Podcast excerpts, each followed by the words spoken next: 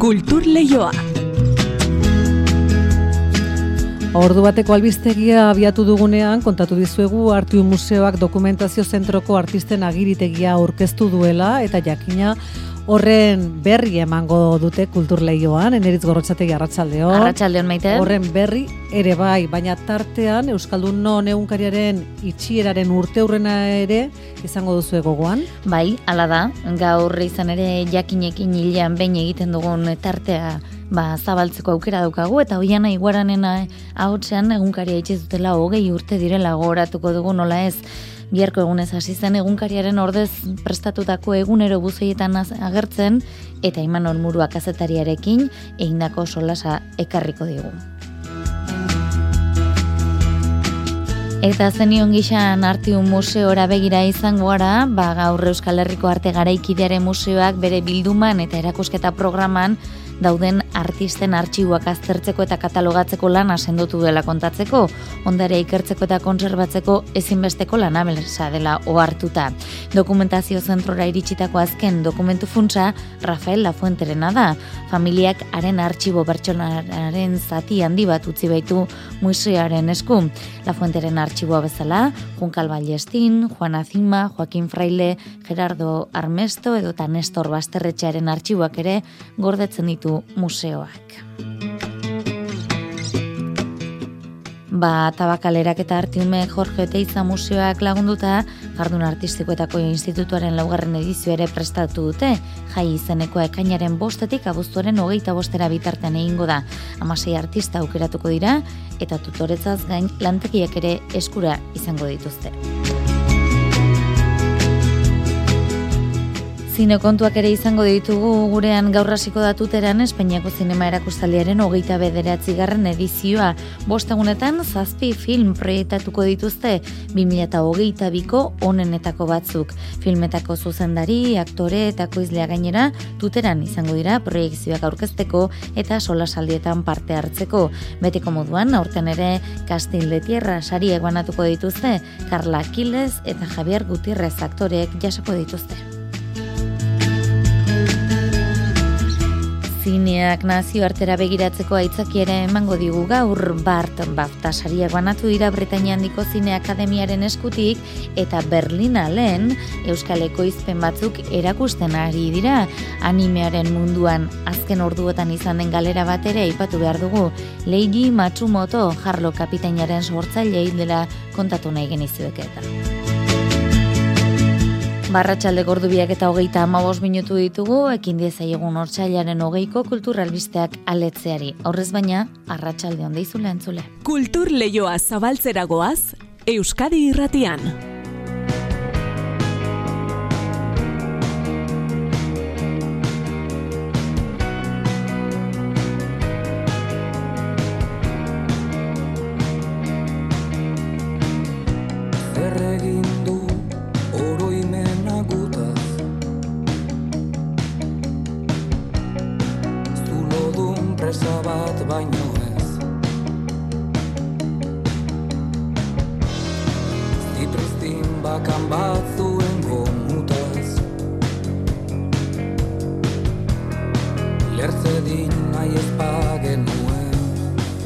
Desgaraian taldearen disko berria gauden aldian izenekoa duzu eta bertatik hartu dugu amaika hitz izeneko doinu hause. Desgaraian seikoteak ia zekintzion kantuak plazaratzeari eta orain heldu da disko osoa. San behar da eurekin batera beste artista batzuk ere izan dituztela disko honetan kolaborazioren bat egin ez idoia surmendi esaterako. Guk amaika hitz kanta hautatu dugu, baina esango dizuegu diskoa zeuren ibilbideaz eta jardunaz, amaika hitz baino gehiago egiteko asmotan etorriko direla, aste azkenean Euskadirrateko arratxean saiora, desgairaian taldeko kideak. Erantzungo nieke Eten nigabeko ariri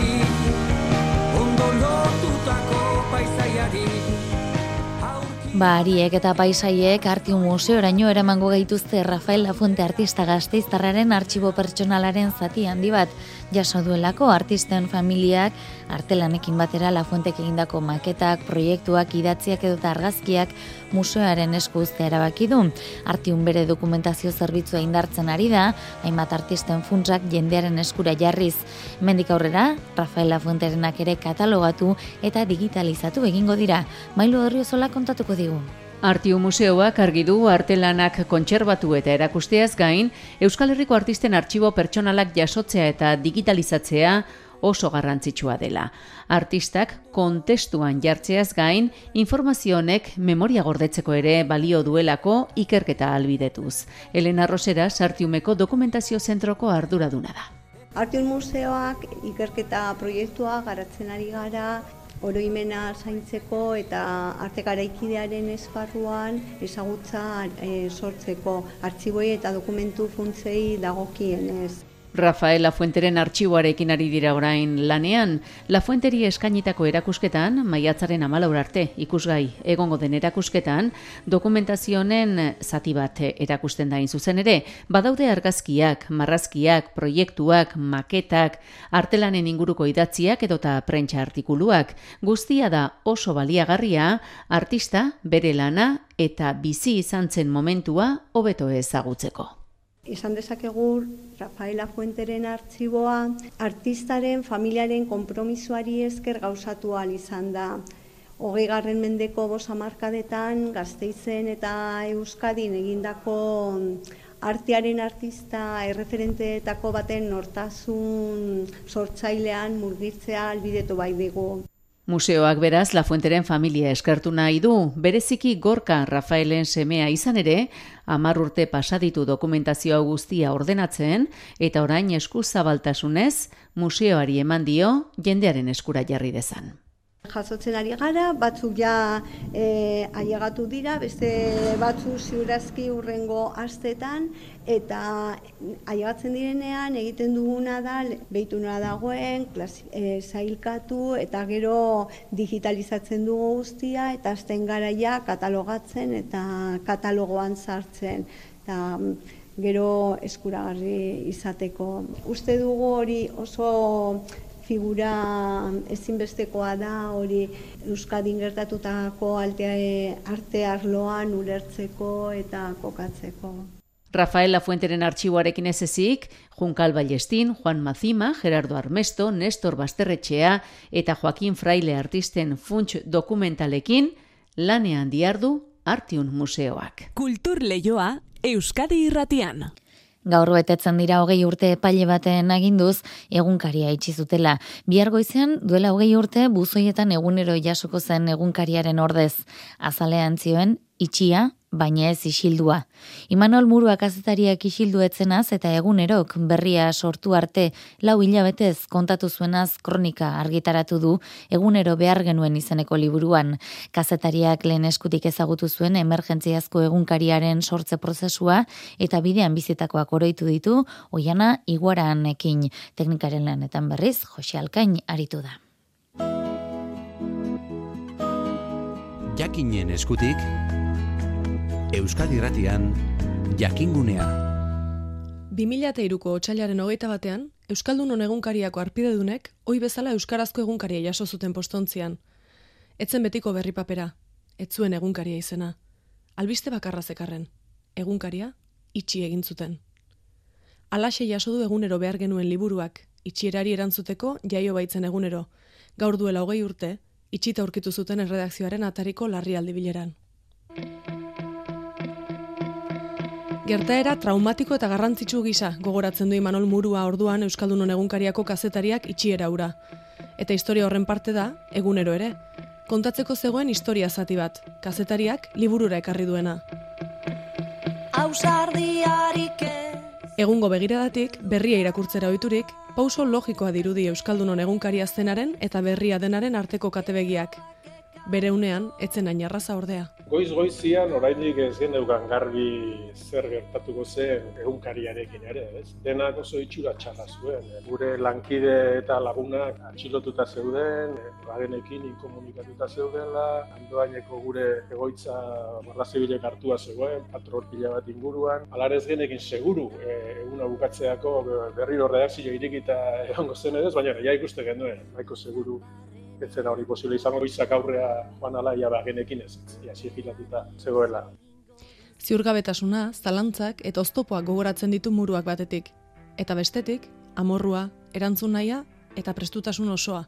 Erabakia zegoen. Goiz horretan hartu genitun erabakien artean lehenengoa izan zen oso garbi geneukalako egunkariaren itxierari erantzun behar geniola egunkariaren irekierarekin, egunkaria argitaratzearekin. Helburu bezala jarri genuen, ba, urrengo gunean, egunkaria kalean egotia ez. Ez genekin goiz hortan lortuko genuen, baina urrengo goizian usoietan ikustia eta kieskotan ikustia, ba, ukigarria ere izan zen. Bost urte lehenago, egin istean langileak izan zuten ekimena zuten ispiluan, inspiragarri. Erabakia etzen aski, eta kazetari talde bat ere ez. Lege kontuak zaindu, inprimatzeko tokia bilatu, banaketa antolatu, eta zerotik hasi, agenda, artxibo eta ezer gabe. Eta hori gutxi balitz, kezkaz. Azo nor ziurgabetasun eremu bat ba, gure esku ez zegoena, ze ez genekin seguru Guardia Zibila ere urgentziz montatu genuen erredakzio txiki horretara etorriko dezen ere ez genekin, eta bueno, bildur horrekin ere pixkat aritu ginen, baina bueno, asko zaundio gazen sentitzen genuen amordua. Eta horrela, eusteko determinaziotik jaio zen, egunero. Egunero abian jartzeko bultzada langile taldearena izanagatik, ezinbestekoa izan zen elkartasunetik heldu zen laguntza guztia. Hasieratik sentitu ziren babestuak, Donostiako manifestazio erraldoitik hasi eta zentzu praktikoan erabiltzen utzi zizkieten erredakzio, altzari, mugikor eta instalazioetara. Elkartasun olde horren, olatu horren eraginez neurri batean baita ere, ba, egunero que euskerazko prentzak inoiz izan dituen irakurle eta erosle gehien izan zituen laguntza ikaragarri izan zen ikuspegi askotatik begiratuta eta horre horri esker izan zen baita ere posible, ba, bai lehenengo egunean da bai urrengoetan ba, egin genuena egitea. Ezinbestean, egoera hartan, prekario jaio zen egunero. Gero, erabakiz segi zuen ala. Hasieran ezinbestean izan zen oso egunkari xumea eta prekarioa. Eta gero, pixkanaka baliabideak eta bagen dituen, baina erabaki genuen egunero izan zedila egoita mabi horri aldeko zuri beltzeko egunkari xume bat, nolabait egunero gogoratzeko ba, egunkaria itxi zutela eta eskuartean geneukan hori bemeneko zerbait zela eta zerbait handiagoa baina sortzeko Eta prekario bezain babestu, egunero bereziki errentagarri izan zen paradoxikoki.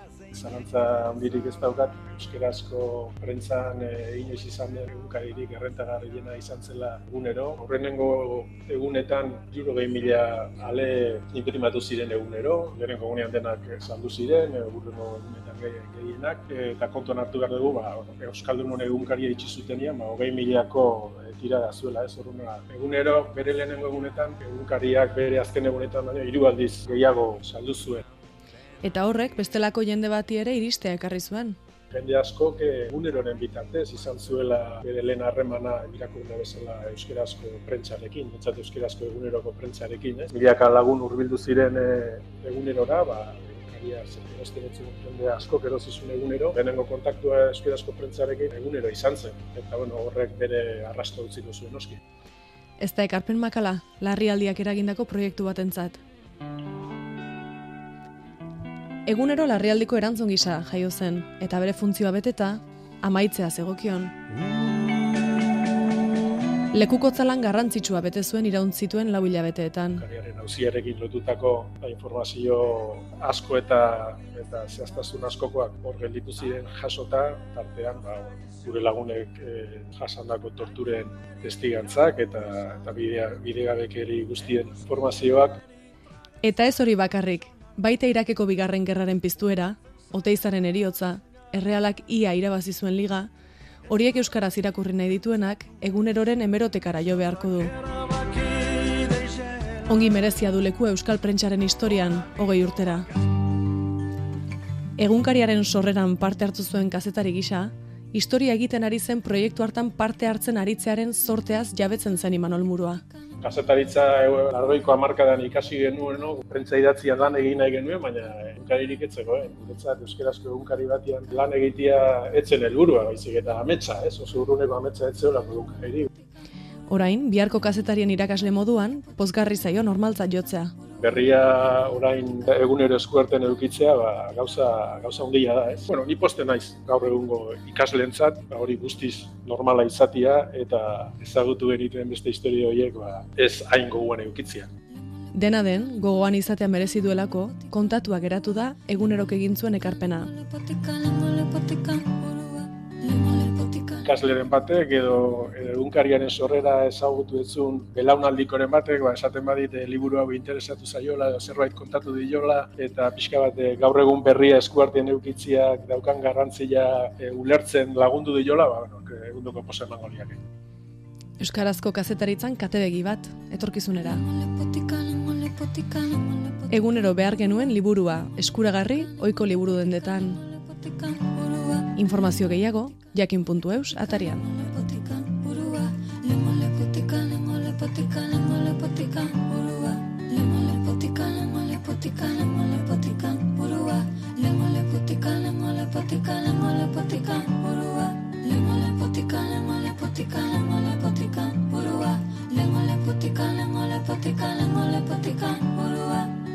Euskarazko kazetaritzaren egunerokoan mugarri gogoratu beharreko mugarria genuen horixe.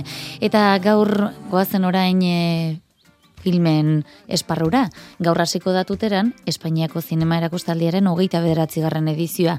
Bost egunetan, zazpi film proiektatuko dituzte 2008 biko onenetako batzuk. Filmetako zuzendari, aktore eta ekoizle gainera tuteran egongo dira, proiektzioak aurkeztu eta sola saldietan parte hartzeko. Beti moduan, aurten ere, Kastilde Tierra sariek bandatuko dituzte, Carla Kiles eta Javier Gutierrez aktorek jasoko dituzte. Itziar Lumbrase kontatuko digu. Aurten ere zinema erakustaldiak demoraldiko pelikularik onenak ekarriko ditututerara. Programatzaileek erraza izan dute filmen aukeraketa. Zinema arloan 2008 apartekoa izan baita Luis Alegre erakustaldiko zuzendariaren esanetan. Aurten oso film onak geneuzkan hiru erakustaldi egiteko aina. Pelikulen maila oso altua izan da 2008an eta horrexegatik batzuek ez duten merezi zuten aitortzari jaso feroz, forke edo goia sarietan esaterako. Chavales, esto... Que te calles. Que te calles tú. Mira, como sigáis así, os van a volver a separar. Erakustaldia La Maternal filmarekin hasiko da Pilar Palomero zuzendaria, Carla Quilez protagonistarekin batera etorriko da. Hain zuzen ere, aurtengo Kastil de Tierra saria jasoko duen aktore gaztea da Quilez. Carla Quilez, Carla zinemaren historiara pasada zinemaldian zilarrezko maskorra jaso duen aktoreri gazteena izan delako, eta guk ere gure omenaldi egin nahi genion.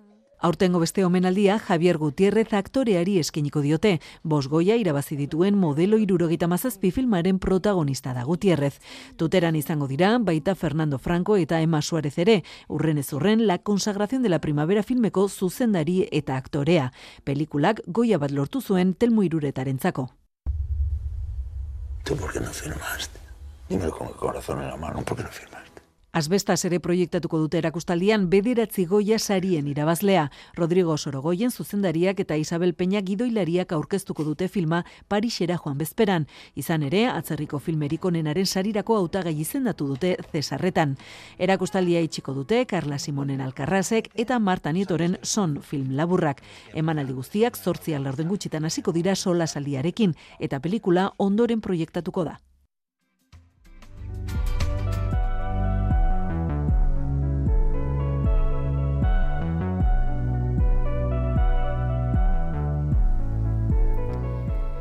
Ba, zinea zizketan jarraituko dugu izan ere Berlingo zine jaialdiaren baitan hainbat euskaleko izpenari dira aurkezten.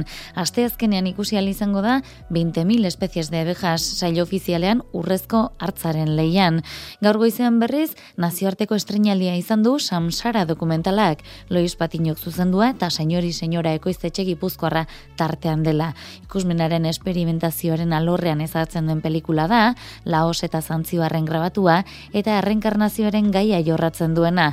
Bere ardatzetako bat, hildakoen tibeteko liburua da, hiltzear dagoen pertsonaren entzumenetik norbaitek kontatua jaso behar dena. Berlingo Encounter sailean ikusi izango da, ga, ikusi izan da hobeto esan da, gaur goizean. Eta Euskal Zigiluko proposamen gehiago ere badira, Berlingo kritikaren astean ikusi baitzen iragan larun batean, misiona Marte, Elias Kerejeta Zineskolako ikasle den Amat Balmaior, Kataluniarrak zuzendu duen pelikula. Iker Zabalak ditu xetasun gehiago.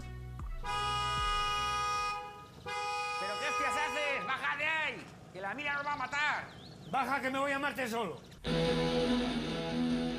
Berleineko kritikaren asteko erakusleioa izatea aukera handia da Misión a Marte pelikularentzat. Elias Kerejeta zine eskolaren baitan sortu baita Amat Balmajor gazte Kataluniarrak zuzendutako pelikula txikia, kanon guztiatatik kanpo esartzen dena. Amat Balmajor zuzendariak hala kontatu digu Berlinetik. Yo la describiría como una road movie familiar, lisérgica, postapocalíptica. Es, es un compendio de, de distintos géneros. No. Nola baiteko, zientzia fikzio surrealistaz mintzatuko ginateke izan ere, eibarretik bidaia egingo baitute bianaik, jene eta txomin del pozo dira zuzendariaren biosabak. Dagoen aire toksikoaren ondorio, maskarak jarriko dituzte eta denak espazio estralurtar kutsu bizarroa hartuko du. Entendemos ¿no? que Marte es un concepto un poco abstracto, pero es un viaje ¿no? entre el País Vasco y Cataluña, que es donde nací yo, basado en mi propia experiencia. Mila bederatzireun dalaro goita maseian jaiotako zuzendaria da Amat Balmajor, berez Euskarri digitalen munduan hasi da, baina bere lehen lan hau zeluloidearen Euskarri zaharrean eratu du, amasei milimetrotan. Yo me animé a usarlo también por la facilidad que me puso la escuela de Elías Querejeta, como las cámaras o incluso en este caso la película, que es muy artesanal. La revelamos nosotros mismos con una máquina que hay en la escuela de revelado de los años 50.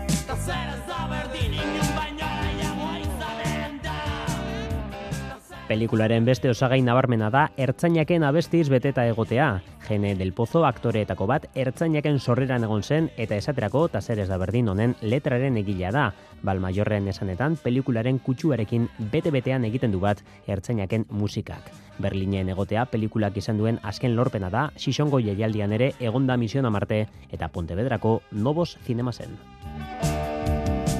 Eta zine azizketan segiz, Leiji Matsumoto mangaka Japoniarra joan den astelenean hiltzen laurogeita bost urte zituela gaur eman dute albistea, bere alabak Makiko Matsumoto eta toei ekoizpenetxeak. Marrazkilari Japoniarrak irurogeita marreko eta laurogeiko amarkadetan egin zituen bere lan esanguratsuenak. Eta ezaguna da anime Japoniarraren zientzia fikzioa eraman zuelako.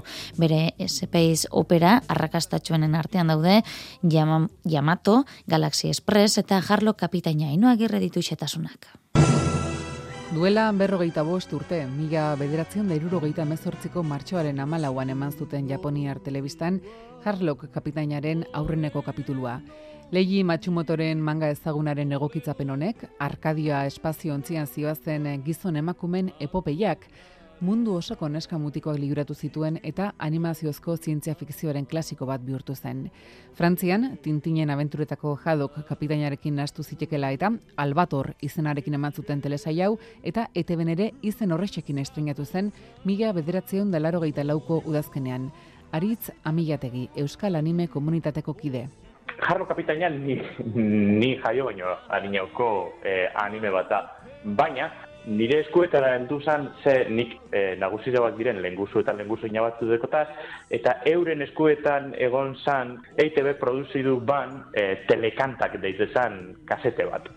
Eta kasete horretatik, ba, hori zian, ba, e, generazioozko opari moduen edo niri heldu jatan unmien intzala, eta abesti horren artean e, jarlo kapitainan openina. Beti, beti, beti, uizinot oso oso kutxun, eta hori zen, nera bezaroan edo aurkitu naben jarlo kapitainaren manga lehi matsumotorena eta orduntzi irakurrena, eta asko asko gustatu dut. Leiji Matsumotok irurogeita amarreko amarkadarekin batera ekin zion bere unibertso bereziko pertsonaia marrazteari Space Battleship Yamato eta Galaxy Express 999 argitaratu ondoren Harlock espazioko pirataren abenturak marraztu zituen. Japoniako anime ekoizpen etxe nagusinetariko batek toeik sortu zituen marrazki bizidunak, gerora dragoi bola edota los caballeros del zodiako marrazkiak sortuko zituen ekoizpen etxeak.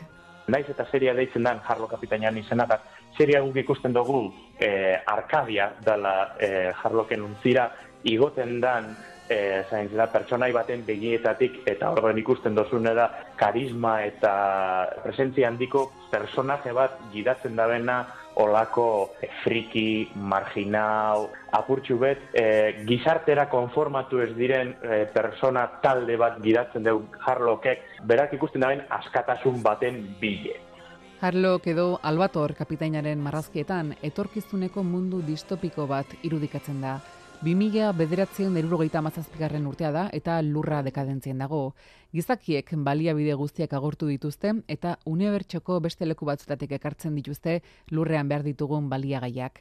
Gizon eta emakumek ez dute lanik egiten, robotak arduratzen dira eguneroko jarduerez eta gobernu ustel eta despotikoen agintepean bizi dira konforme.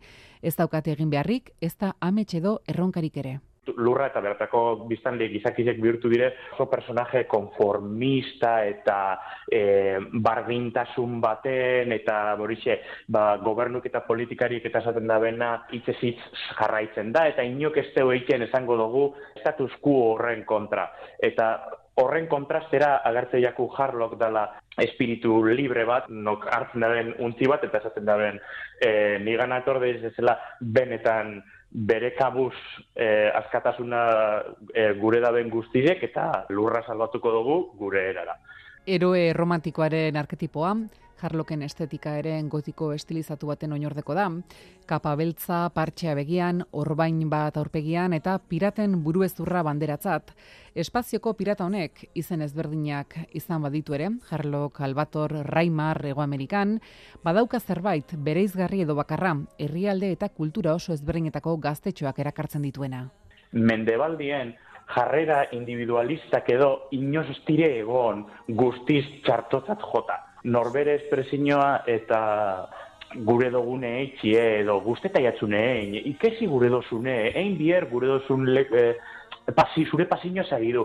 Horrek esaldi guztiek, Europa, komendebaldien, oikotzak deko guz, baina, irurogetan barra, no, garren amarkadako Japonen horrek gauzak ziren pentsetako modukoa. Orduen, da oso kritika sakona utilitarismo, osea, Lehi Matsumoto badeko bere lanatan olako kontestu bat azpitik, nun erakutsi gure da ben, bizi bakarrak dekola persona bakotxak, eta bizi hori bizitzie, dala bera persona individualan erantzunkizun eta aukerie. Leiji Matsumoto mangaka japoniarraren marrazki maitatu eta ezagunenetarikoa, Albator kapitaina, gizakiaren askatasunari kantua da ba, Arkadia berriz, behin berriz, gaztarora, umetako oroitzapenetara garamatzan untzia. Oraina ametsa izango da, eta ametsa